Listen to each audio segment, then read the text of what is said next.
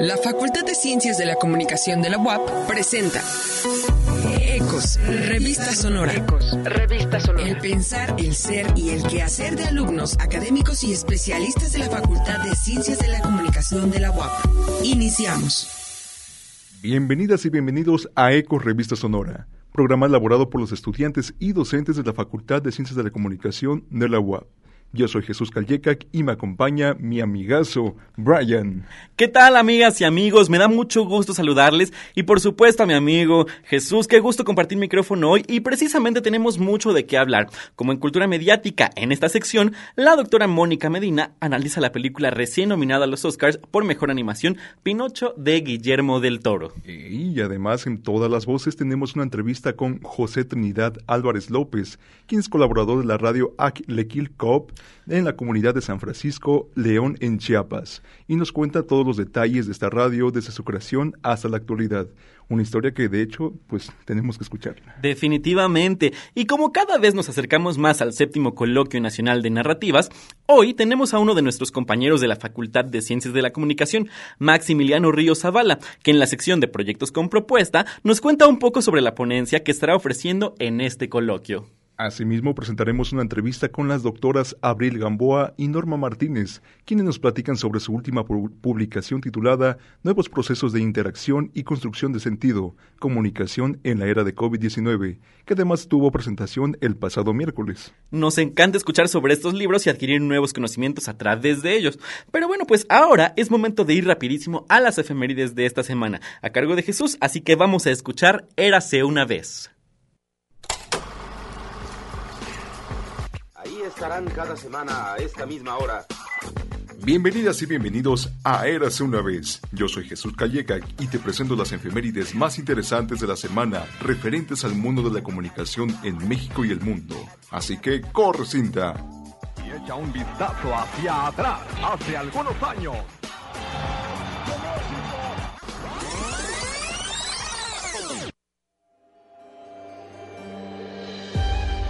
28 de enero 1934. Muere Gregorio Torres Quintero a los 67 años. Escritor, profesor, pedagogo, cuentista, historiador e innovador en el sistema de enseñanza mexicano, pues creó el método fonético onomatopéyico para la enseñanza de la escritura que sigue vigente hoy en día y se basa en los sonidos naturales para conocer las letras, sílabas y palabras Gregorio Torres escribió más de 30 libros, entre los que se encuentran La Patria Mexicana, Mitos Aztecas y Una Familia de Héroes. 28 de enero. Se celebra el Día Internacional de la Protección de Datos Personales, una fecha proclamada por autoridades de los Estados miembros de la Unión Europea. Este día tiene como objetivo generar conciencia en organismos internacionales, autoridades y población en general primordialmente en jóvenes e infantes, acerca de la importancia de proteger, promover y difundir su derecho a la privacidad. Primero de febrero. Se celebra el Día Internacional del Cambio de Contraseña, creado por profesionales de la ciberseguridad en 2013. El fin de ese día es proponer a los usuarios sencillas prácticas y recomendaciones que ayuden a mejorar la seguridad de sus contraseñas dentro de los sitios web. Algunos de estos consejos son usar distintas contraseñas en nuestras cuentas, combinar mayúsculas, símbolos y números, utilizar más de 8 caracteres y no compartir con nadie esta sensible información. Y hasta aquí las efemérides. No se pierdan, eras una vez, la próxima semana. Qué valiosa toda esta información y rescato mucho lo que comentabas respecto a Gregorio Torres Quintero, de quien además es importante mencionar que fue él quien elaboró la ley que determina que la instrucción pública debe ser laica, gratuita y obligatoria, y que para 1894 sería promulgada por el Poder Ejecutivo. Efectivamente, pues fueron grandes aportes a la pedagogía mexicana, pero pues no podemos dejar pasar el día del cambio de contraseña que es importante, ¿no? Y sobre todo la cantidad de información que tenemos hoy como usuarios en diferentes plataformas es inmensa. Por ello es bueno seguir estos consejos para mantener nuestros datos a salvo. Y bueno, es momento de una sección que en lo personal me emociona bastante. Así es, Fer Méndez platicó con la doctora Mónica Medina, quien, e, quien hace un análisis respecto a la película Pinocho, que ha estado muy en tendencia últimamente, de Guillermo del Toro, que fue estrenada hace poquito y que ha sido ganadora de diversos premios, como el Globo de Oro y recientemente fue nominada como Mejor Película Animada para los premios Oscar. Escuchemos Cultura Mediática.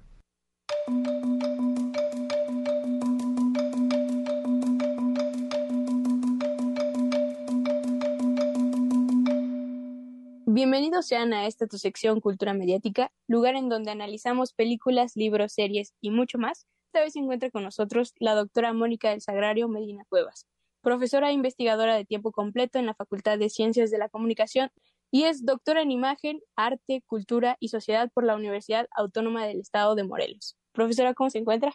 Hola Fer, buenas tardes. Pues bueno, hoy estamos aquí para hablar sobre Pinocchio, una película dirigida por Guillermo del Toro, estrenada el 24 de noviembre del 2022. Creo que también es importante mencionar que este es el debut del el director como animador. Pero ¿qué le parece si comenzamos con lo mero bueno? Va, va, va, claro. Quiero contarles una historia. Tal vez crean que conocen esta historia, pero no es así. ¿Eso de allá? ¿Qué cosa es? ¡Papá! ¿Ah? ¡Y habla! ¡Es una marioneta! ¡No es verdad!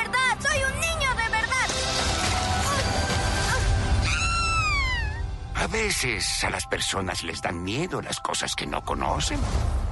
Es que no lo entiendo. Bueno, me gustaría preguntarle cuál es el contexto de Pinocchio. Bueno, la, la, premisa que ya todas y todos sabemos, que es esta historia de un muñeco de madera que cobra vida y que, bueno, en este caso se cuenta a partir de, de esta técnica de animación stop motion, que es muy meticulosa, que le llevó 15 años, todo esto que, que ya se ha dicho, y que, bueno, eh, la historia cambia, ¿no? Eh, se ajusta de acuerdo a la, pues a la propuesta de Disney por allá de 1948, me parece, y que, bueno, viene de la novela de, de Carlo Collodi, es una novela de final del siglo XIX, y que justo una de las cuestiones más relevantes es el contexto histórico en donde está ambientado este filme. Es una Italia fascista, vemos a Mussolini. Creo que, como sabemos, ningún producto mediático es inocente y justo el que esté construida la historia a partir de una Italia fascista y hagan hincapié en Mussolini y hagan hincapié en personajes controladores como Stromboli y, y demás, creo que funciona perfecto para entender qué es el fascismo, ¿no? Y funciona a lo mejor perfecto para comprender este sentido de la desobediencia que maneja del toro eh, la construcción de los personajes. Entonces, esa Italia fascista creo que le viene muy bien a la propuesta y también justo apuntala perfecto, algo que me, me, parece que es de lo más relevante que tiene este trabajo, eh, que, que tiene que ver con el desarrollo de los personajes, que es muy limpio, que es muy inteligente, que está muy bien eh, en el sentido de, de, los diálogos, de cada una de las ideas que, que te proponen estos personajes quisiera hacer como un alto ahí porque me parece importante que hablemos sobre la relación que tiene el diálogo y las imágenes. Bueno, pues la imagen es sorprendente. La, la técnica en sí misma, que cada cuadro se volvía un deleite y efectivamente yo me sumergía como una especie de pinturas, ¿no? De que cada eh, idea que te proponía respecto al paisaje y al sentido de la puesta en escena, era maravilloso, ¿no? Pues claro que vamos eh, entendiendo perfectamente hacia dónde va el sentido de la imagen, justo por estos diálogos que son tan inteligentes y que anclan muy bien una idea, ¿no? Eh, o varias ideas que tiene el toro, por ejemplo, respecto a la institución religiosa. Este texto eh, que, que se comenta de no hay nada más verdadero que ser uno mismo, es una invitación a, la desobediencia, como Serato lo decía, ¿no? Entonces resulta también muy interesante ver estos personajes perfectamente matizados y contrastados para comprender que finalmente se, se alaba, ¿no? Como virtud la forma de ser de alguien que se atreve a, a eso, a ser honesto. Profa, ¿cuál es el mensaje que tiene esta película en especial de Del Toro? Bueno, Se ha dicho que la película esta, ¿no? Porque aparte del toro le gusta jugar con, vaya, con imágenes, con figuras fuertes. Entonces, el asunto del trazo que tienen muchos del diseño de los personajes, pues no puede resultar para muchos muy agradable, ¿no? Eso también hay que decirlo, porque, porque son monstruosos en ocasiones.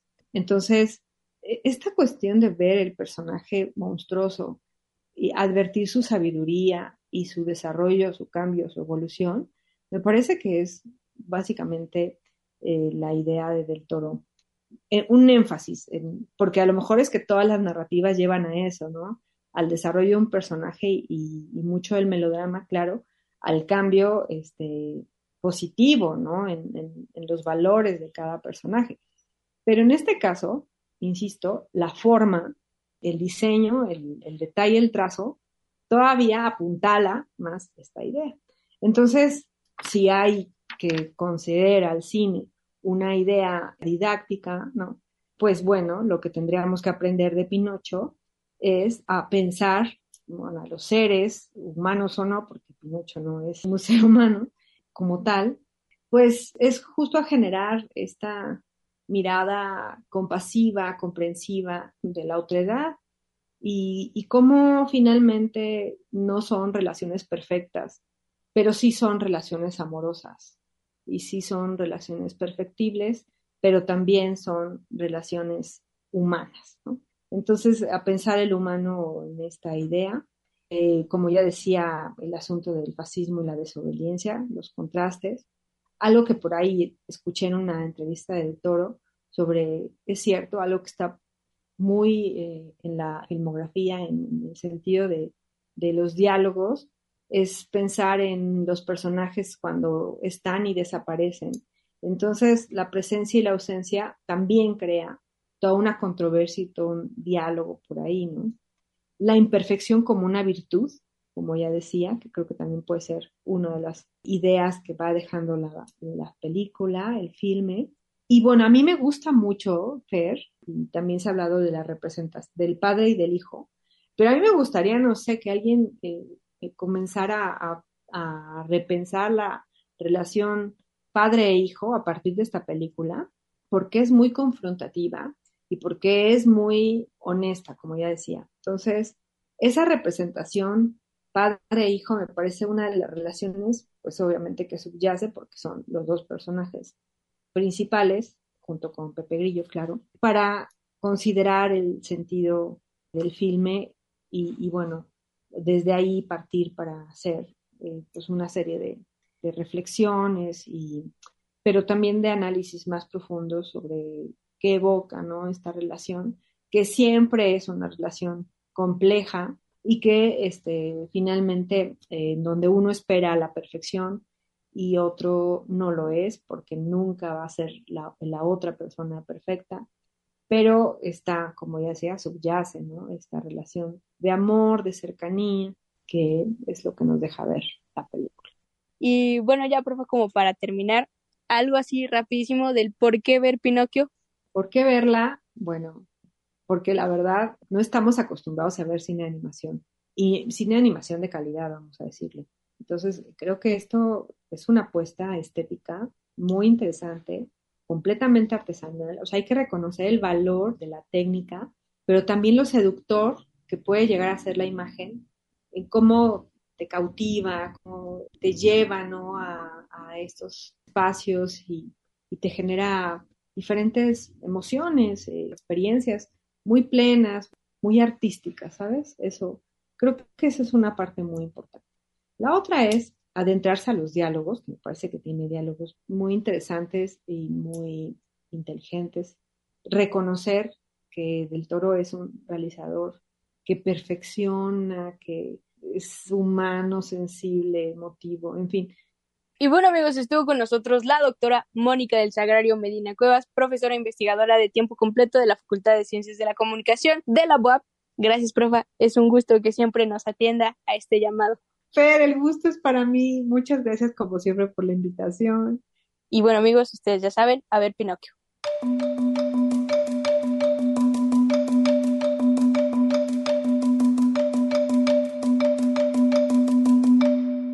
Muchísimas gracias, Fer, y claro, muchas gracias también a la doctora Mónica Medina, que nos dio un panorama mucho más amplio respecto a esta maravillosa película, que a muchos, vamos a ser honestos, nos sacó una lagrimita cuando la vimos. Claro que sí, como bien mencionaron, la animación es extraordinaria, y que además con un dato interesante, los animadores de esta película hicieron movimientos de los títeres que imitaban errores humanos, dándole así un toque bastante realista a las acciones de las marionetas, que de tal manera en el que en algún momento de la película, pues olvidábamos que eran títeres por lo que la animación te involucra tanto en la historia.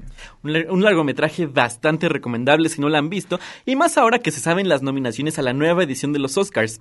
Pero bueno, pues ahora es momento de irnos a una pequeña pausa. Es breve, y al regresar no se pueden perder todas las voces porque vamos a platicar más sobre Radio Acle Kill Cop. ¿Quieres saber más de qué se trata? No te vayas porque continuamos tras la pausa en Ecos, Revista Sonora.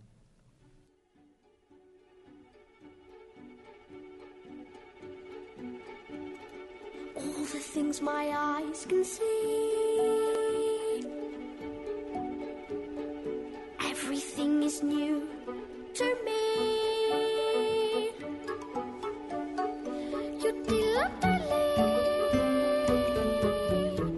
What do you call it? Call it? Uh, uh, a clock. What to do with it? With it? It rings at six o'clock.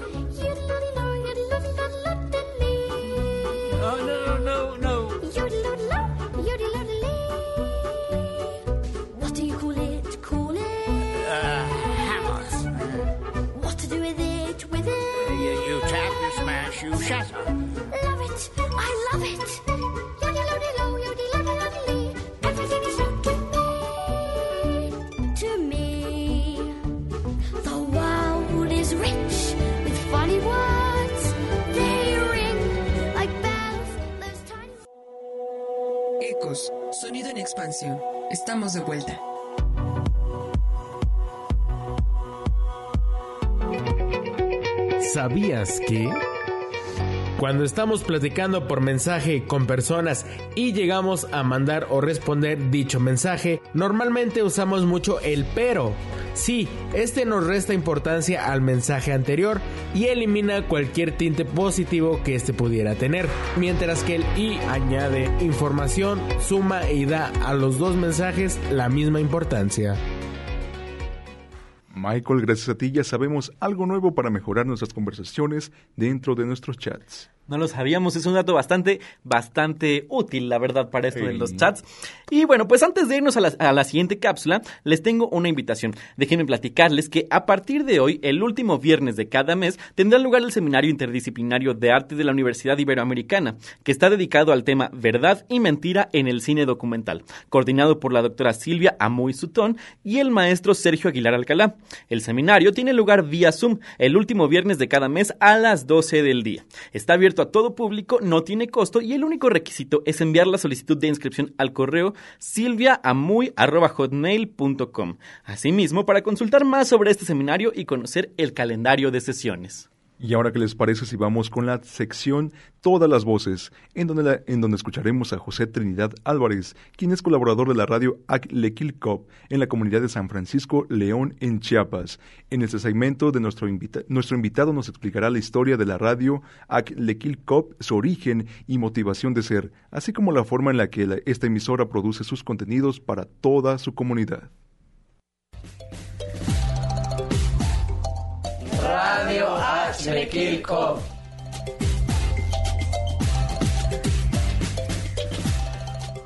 Este, yo me llamo José Trinidad Álvarez, este, soy del estado de Chiapas, de una comunidad que se llama Nuevo Francisco León, de la cultura Soque. Ahorita estoy colaborando en la radio Quilcop, este, de la misión de Abachajón, este, aquí también en Chiapas. Radio Kilkop. Radio Kilkop yasjokinotik tajujunk akal tasakubel inan soktas tibitayer inan. Ay ay albotik yuntes talel skayinel jmehtatik a te radio Kilkop. Bueno, pues les voy a platicar eh, en qué consiste, cuál es el sustento, cómo ha caminado la radio Kilkop, cómo ha manejado todos sus proyectos este, con base a la radio. Pues el equipo está compuesto este, con la coordinadora Amalia Hernández, que es nuestra directora general, y pues de ahí viene este, lo que es la gerencia de producción, eh, es, es, mi puesto, o sea, es el que se encarga de este, llevar a cabo las, las, barras programáticas, de ver cómo va la radio, la producción, la edición y todo para estar al pendiente de todo lo que viene siendo después la, lo, el editor. O sea, aquí vemos en el tercer punto que el, el, editor está en mi espacio, que es el que se encarga de este, grabar este, programas, grabar música, tenemos un estudio y pues todo, todo lo que tenga que ver con edición. Posteriormente viene la, este, el, el, apartado de programación, en donde pues el compañero que está en esa área pues se dedica a programar, o sea, ya, ya una vez editados los, los contenidos, los programas, se dedica a programar en, en, el programa que ocupamos. Ocupábamos anteriormente el DJ Radio y ahorita estamos ocupando el Sara Radio. Pon atención a las palabras que a continuación se presentan. ¿Cómo te llamas? Vigil. Vigil. ¿De dónde eres? Bantialumal. Bantialumal. Bueno, entonces, este, ¿cómo generamos contenido? ¿De dónde, de dónde sacamos las voces? Bueno, pues con base en la, la el, lo económico que tenemos, este, tratamos de ocuparla de una manera, este, pues, es muy importante, pues, de las cosas que realmente creemos de que es necesario hacerlas, pues una de ellas es salir a las comunidades, o sea, visitar a las comunidades. Las comunidades tienen este, bastantes este, eventos, este, a veces nada más este, citamos directamente a una comunidad para que se junten y, eh, y que nos compartan los contenidos que, que, nosotros trabajamos. Es decir, tenemos programa de salud, que llegue un, un, este, un tatic, así le llamamos a los ancianos, a los tatiques, que lleguen y pues que nos compartan cómo le hacen para curar la tos, cómo le hacen para curar la fiebre. Tenemos problemas, este, tenemos programas de lenguas Ah, que venga un tati, ¿cómo ve la lengua? ¿Cómo se está perdiendo? ¿Qué, qué hay que hacer? Y buscar la forma y todo. O, o, este, cómo ven este, pues, el medio ambiente, o sea, la tala, la, la, la, deforestación y todo eso. O sea, hacemos, citamos a las personas, decimos, vamos a llegar tal día, nos espera y la comunidad pues nos espera, nosotros nada más tenemos que trasladar y ahí hay que aprovechar contenidos para que en un futuro pues los programemos en la radio. En las fiestas igual, en las fiestas hay fiestas patronales, que es muy de las comunidades, y hay fiestas tradicionales, que es parte de la tradición. Entonces, al igual ahí, acompañamos a las comunidades, nos invitan e incluso nos invitan para que nosotros vayamos y asistamos a sus fiestas, este, grabemos, grabamos audio, hacemos video y hacemos fotografía. Y las entrevistas igual, en las entrevistas, cuando tenemos oportunidades, este, hacemos, salimos a la calle, así literalmente salimos a la calle a buscar entrevistas, a hacer notas y a hacer también noticias. Bueno, bueno, también acá en la comunidad de Bachajón, en donde alcancemos, pues. Entonces, las notas informativas también eso es parte de la noticia. Entonces, tenemos este, jóvenes que están distribuidos, que son los voluntarios en las diferentes regiones, que son diferentes comunidades, que nos mandan las notas informativas o sea, hacen su servicio dentro de la comunidad y pues tenemos contacto con ellos y ellos nos facilitan las notas para producirlas en la radio. Tenemos una, un programa de martes, a, de martes y viernes este, que es especialmente las noticias locales.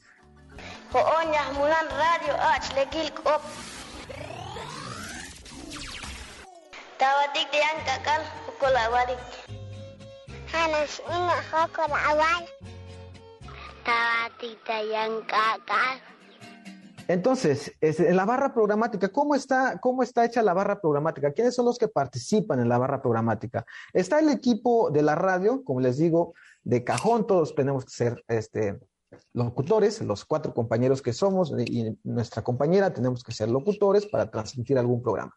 Tenemos los ACES, los ACES son este, son instituciones que forman parte de la misión y que nos comparten toda la experiencia que han vivido durante eh, en su trabajo, o sea, el trabajo con el, con el equipo, con el grupo. Nos cuentan los frutos, nos cuentan sus logros y así es como producimos.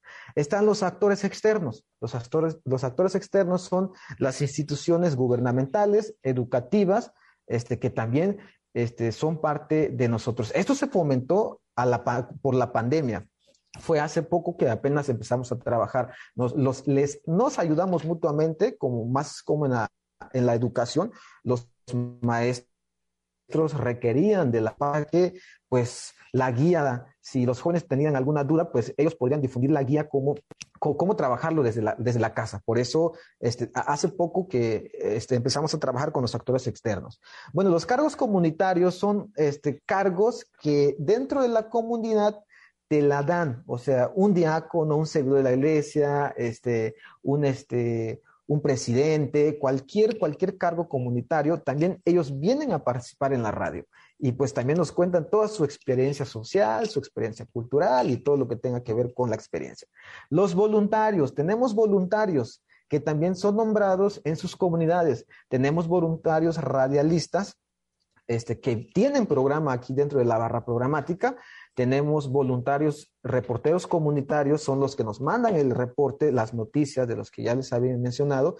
Y ahorita actualmente estamos trabajando con 38 mujeres que también son radialistas, o sea, que tienen programa aquí dentro de la barra programática. Y pues los aliados, ya los aliados son aliados externos de que este, un, maestro que quiera venir a participar, un historiador o que, quiera venir a participar en la radio, eh, la radio está completamente abierta para cualquier persona. De radio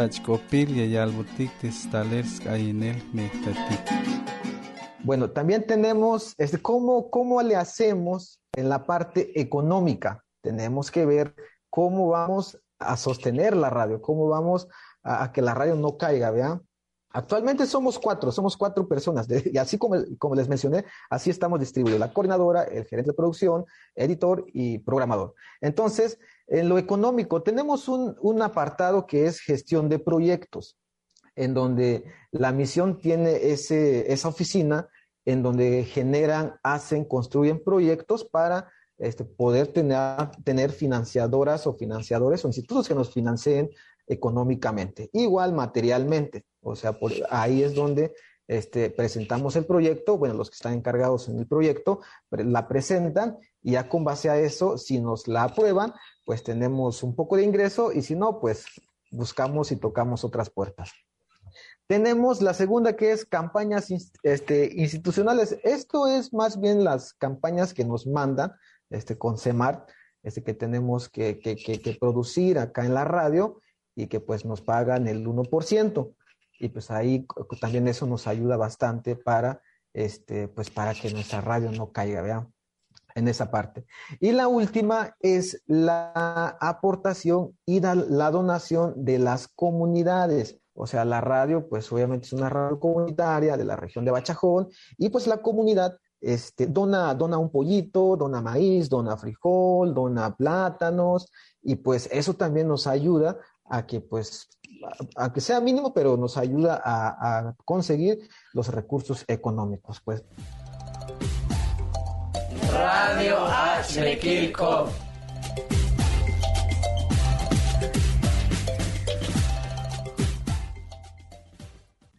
Muchísimas gracias y si quieren escuchar toda la ponencia o si quieren conocer más sobre las radios comunitarias, visiten la página de YouTube Congreso Radios Comunitarias FC Comwap, donde están más de 150 videos sobre los congresos de radios comunitarias organizados por supuesto por nuestra facultad.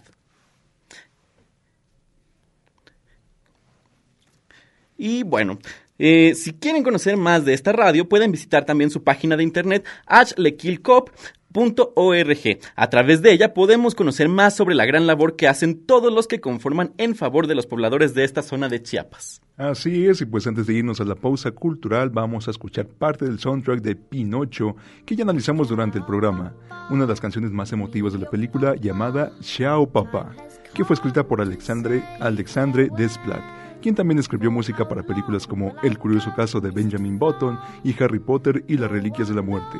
Vamos y venimos, esto es Eco Revista Sonora.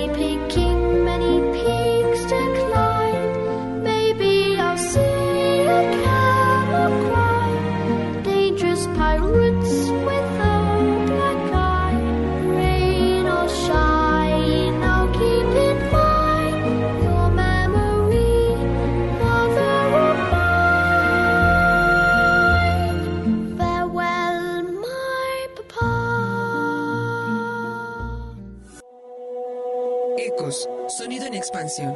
Estamos de vuelta.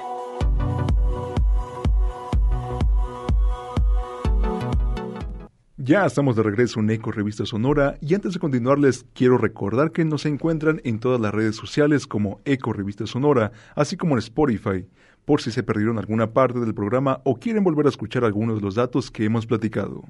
Así es. Oye Jesús, pero cuéntame, ¿tú te animarías a participar en el coloquio de narrativas que organiza la Facultad de Comunicación de nuestra universidad? Me encantaría, seguro sería una experiencia enriquecedora. Pues fíjate que dos de nuestros compañeros enviaron su proyecto y van a presentar una ponencia en el séptimo coloquio nacional de narrativas con un tema que tiene que ver con la serie de televisión Westworld. Así que no les cuento más y vamos con nuestra compañera Cata que nos platica más de estos proyectos con propuesta.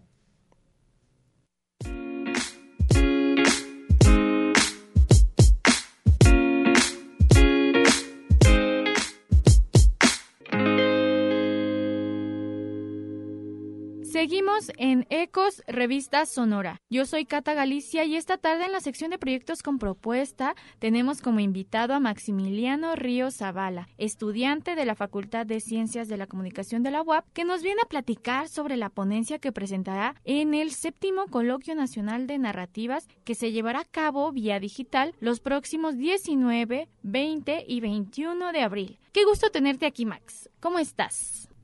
Hola, mucho gusto, gracias. Eh, sí, justo, bueno, yo soy Maximiliano Río Zavala y eh, esta ponencia la estoy escribiendo con mi compañero que no pudo asistir el día de hoy, que se llama Gastón Ramírez Herrera. Perfecto, pues le mandamos un saludo a Gastón. Max nos viene a platicar sobre su ponencia, la cual se titula Realidad y Perspectiva construcción y reformulación de la subjetividad a través de narrativas en Westworld 2016. Así que cuéntanos primeramente qué es Westworld. Ok, pues Westworld es una serie eh, de 2016 basada en una película de los 70. Eh, la temática principal es eh, unos androides que están construidos como si fueran humanos. No tienen como diferencias, sangran, sienten y para mm, programarlos y que respondan a los visitantes que visitan el parque. Eh, les dan ciertas narrativas principales que guían todo su comportamiento y su respuesta ante esas relaciones que no están esperadas. Hace mucho análisis y mucho este el planteamiento de un paralelismo a cómo nos definimos como humanos en la subjetividad y cómo tenemos ciertas narrativas que construyen nuestras acciones el trabajo está enfocado en desarrollar cómo la perspectiva y el punto de vista que tenemos va a cambiar y alterar el cómo respondemos a la realidad que nos rodea. Eh, y nosotros lo analizamos a través de los marcos que tenemos para entenderlo. Y justo la serie lo plantea desde varios personajes que están programados para distintos aspectos. En especial planteamos desde los vaqueros que tienen esta perspectiva que podríamos decir occidental, o más cercana como lo que nosotros seríamos, y también desde un nativo americano que tiene la misma percepción, pero desde sus propios marcos más holísticos en relación a los objetos y a todo. Ok, de ahí viene pues el título de su trabajo de perspectiva y realidad, pero ¿por qué construcción y reformulación de la subjetividad? Bueno, Westworld nos presenta una temática que tal vez en nuestro momento no sea tan evidente, eh, hay un cambio total de la realidad, porque estos androides se dan cuenta que viven en nuestro mundo. Son programados para participar como si fueran personas y descubren que son robots androides Ah, entonces, todo el planteamiento que tienen sobre su existencia, pues es reformulado, ¿no? Entonces ya tienen como una concepción de la realidad, pero el cambio eh, de ambiente, el cambio de entendimiento o de perspectiva, como podría ser, pues lo van a entender de distinta manera.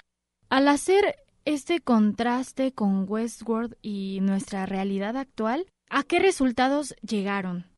Mm, pues bueno, creo que es importante comentar que eh, tanto mi compañero como yo tenemos una formación muy enfocada al ámbito social. Eh, mi compañero Gastón eh, está en sociología, está terminando la carrera y yo tengo una carrera tronca de antropología social. Entonces, aquí lo queremos enfocar mucho a cómo nuestra propia construcción y entendimiento de la realidad está a través de una perspectiva y en este escenario plantearlo hacia qué pasaría si esa perspectiva se viera eh, de repente cambiada, ¿no? ¿Cómo reaccionaríamos de acuerdo a pues cómo nos educaron, qué aprendemos, a través de qué autores, etcétera. Y pues la serie también retoma mucho esta temática con sus propios este, personajes y pues ve las barreras y los lo que podría ser a un nivel extendido de lo que podría ocurrir. Ok, y esta serie, ¿en qué plataforma la podemos encontrar? Si la gente ahorita está como de, wow, yo quiero saber eso de los androides, ¿dónde lo veo? Ok, eh, la serie eh, la pueden encontrar en HBO Max, me parece. Eh, la ponencia la vamos a tratar sobre todo las primeras dos temporadas. Y tiene, mm, me parece, cuatro temporadas y luego la cancelaron. Pero pues les, les recomiendo que se vayan preparando con las primeras dos temporadas. Qué bueno que nos compartiste ese dato porque pues yo estaba pensando que era como de wow, una película. O sea, al principio pensé que era una película y ahorita que me aclaras que es una serie. Eh, la, bueno, originalmente sí, como comentaba, es una era una película en los 70. En español pueden buscarla como Estelandia y también está creo que en HBO Max. Eh, que plantea la misma temática, pero la versión de 2016, el director es Jonathan Nolan, hermano del director de cine, de hecho. Pues bueno, muchísimas gracias Max. Fue un gusto que nos acompañaras aquí en el programa y que nos platicaras un poco sobre su ponencia que están haciendo tú y tu compañero Gastón. Y les recuerda a la gente que nos está escuchando que el título de la ponencia de los compañeros es Realidad y Perspectiva, construcción y reformulación de la subjetividad a través de narrativas en Westworld 2016. Pues muchas gracias Max. Nada de nada. Gracias por invitarme. Y a toda la gente que nos está escuchando, les recuerdo que el límite de recepción de trabajos para el séptimo coloquio nacional de narrativas es el 29 de enero. Así que anímense y envíen su ponencia. La convocatoria va dirigida a docentes, estudiantes y público en general. También les quiero recordar algo muy importante y es que las narrativas no solo es material escrito. Claro, pues sí entra la literatura, pero también entra la fotografía, el cine, periodismo, artes, música, radio, publicidad y también la televisión. Si quieren saber más información de la convocatoria, pueden checar en la página de Facebook Coloquio Narrativas FCCOM BOAP. Yo soy Cata Galicia y seguimos en Ecos, Revista Sonora.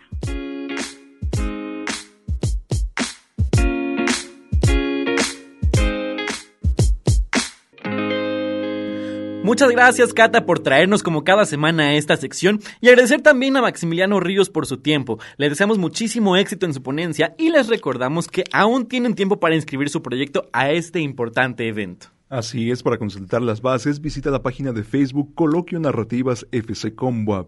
Tienen hasta el 29 de enero para registrarse y vivir esta gran experiencia. Y precisamente hablando de experiencias, ¿qué les parece si ahora escuchamos la entrevista que Mónica Granados tuvo con las doctoras Abril Gamboa y Norma Martínez, quienes nos platican un poco sobre su más reciente publicación titulada Nuevos procesos de interacción y construcción de sentido, comunicación en la era COVID-19, el cual fue presentado el pasado miércoles. Vamos a conocer más de este texto.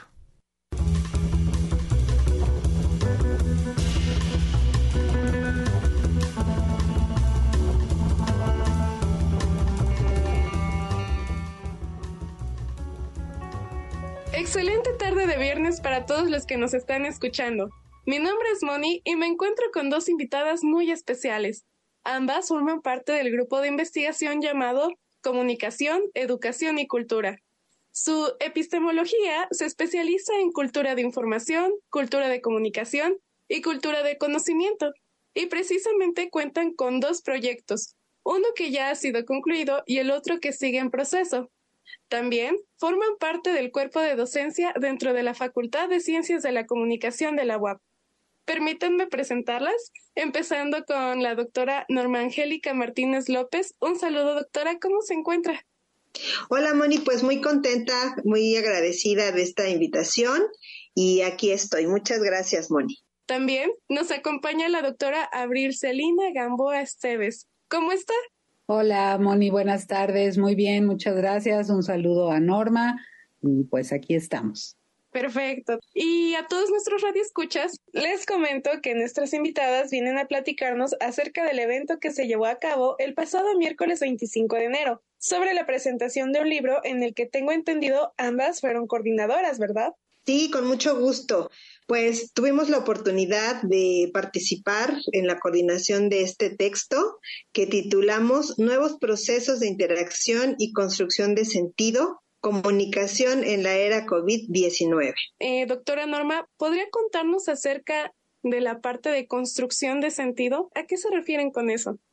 Claro que sí, Moni. Eh, la construcción de sentido tiene que ver, insisto, con este regreso a lo analógico, a la parte eh, de la comunicación humana, de volvernos a encontrar, de identificarnos varios colegas tanto de la UNAM como del, eh, de la Universidad Pedagógica Nacional, de la Universidad de Tlaxcala, pues nos comparten una serie de observaciones y de reflexiones en términos de cómo nos volvemos a encontrar las personas a partir de los medios digitales, pero en este sentido como más humanizante, Moni.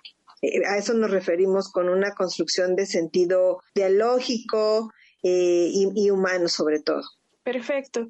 Esto es muy importante, ¿no? El ver cómo estuvo el proceso antes de pandemia, en la pandemia y post pandemia, ¿no? El, el interaccionar con otros agentes, pues es, es interesante. Doctora Abril, ¿cuál ha sido el reto más grande que tuvieron a la hora de construir este libro colaborativo? El reto más grande eh, fue la invitación y que aceptaran nuestros colegas colaborar. Se hizo una invitación muy, muy amplia a distintos colegas eh, de todo el país, de Yucatán, de Baja California, los menciono porque se encuentran en esos estados. Entonces, yo creo que el obstáculo más grande empezó ahí, ¿no? El poder hacer coincidir los tiempos, los intereses, las inquietudes, ¿no?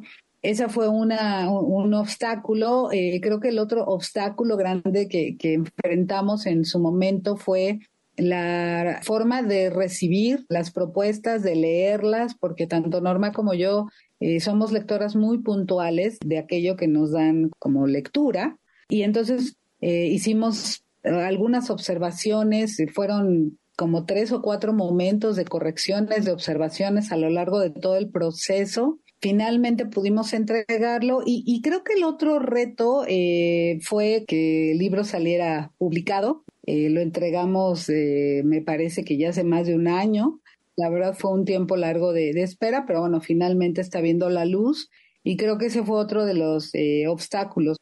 Vaya, pues sí, a pesar del tiempo tan grande de espera que es de un año, qué satisfactorio es que ya pueda verse el fruto de tanto esfuerzo, dedicación y tiempo. Y bien, Entiendo que el público al que va dirigido el libro son estudiantes, jóvenes, adultos e inclusive las personas que nos están escuchando que, aunque no forman parte del cuerpo universitario, pero deseen adquirir el libro, puedan hacerlo, ¿verdad, doctora Norma? Así es, Moni. Es, es un texto que está escrito de manera sencilla, no está eh, anclado en tecnicismos, es decir, cualquier persona de verdad siéntase con, con el gusto y la confianza de leerlo, porque estamos seguras que en alguno de los capítulos van a identificar muchas de, estas nuevas prácticas de interacción, de intercambio, de ideas, de emociones, eh, de necesidades. Entonces está eh, el texto hecho como para, pues no solamente nuestra comunidad de estudiantes, sino para el público en general. Entonces, sí les invitamos a que lo adquieran y cuando gusten, pues lo podemos platicar más a profundidad. Lamentablemente ya se nos está acabando el tiempo.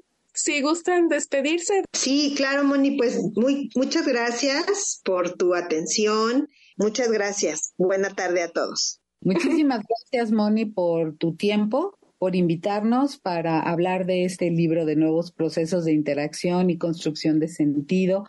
Ah, muchas gracias. Hoy nos acompañaron la doctora Norma Angélica Martínez López y la doctora Abril Celina Gamboa Esteves. Yo soy Moni, sigan en Ecos, Revista Sonora.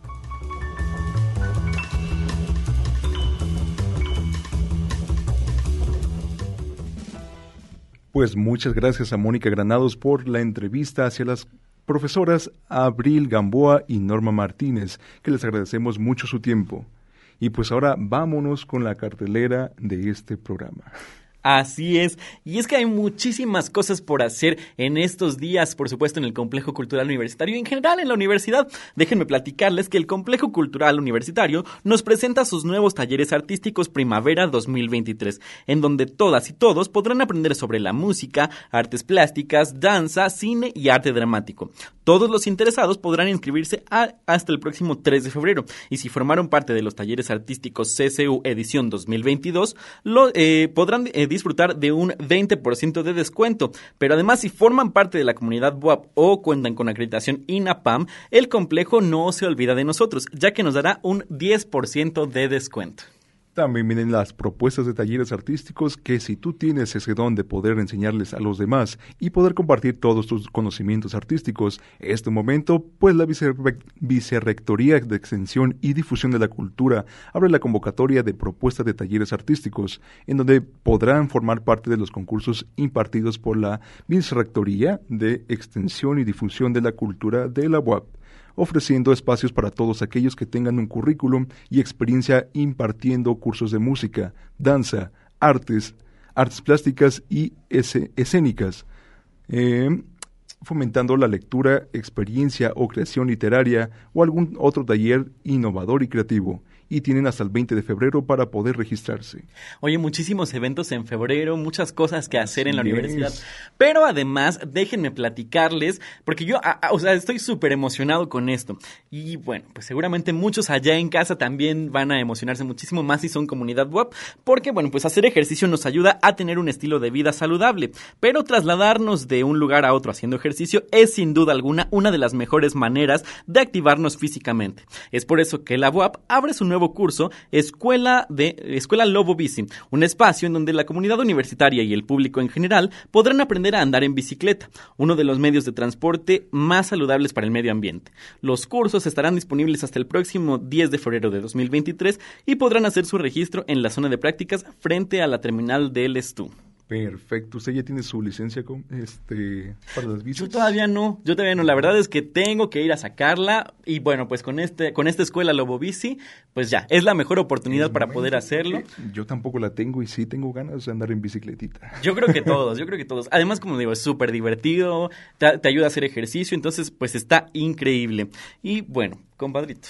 Pues bueno, hemos llegado al final de este programa y antes de despedirnos, les recordamos que nos sigan en nuestras redes sociales y en Spotify, en donde nos encuentran como Eco Revista Sonora.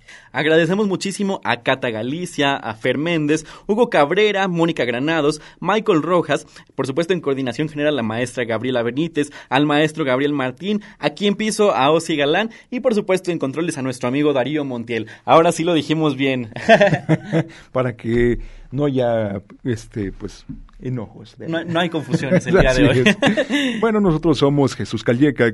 Y yo soy Brian Álvarez. Pasen un maravilloso fin de semana y los dejamos con la canción My Son del, del soundtrack de la película Pinocho. Hasta la próxima.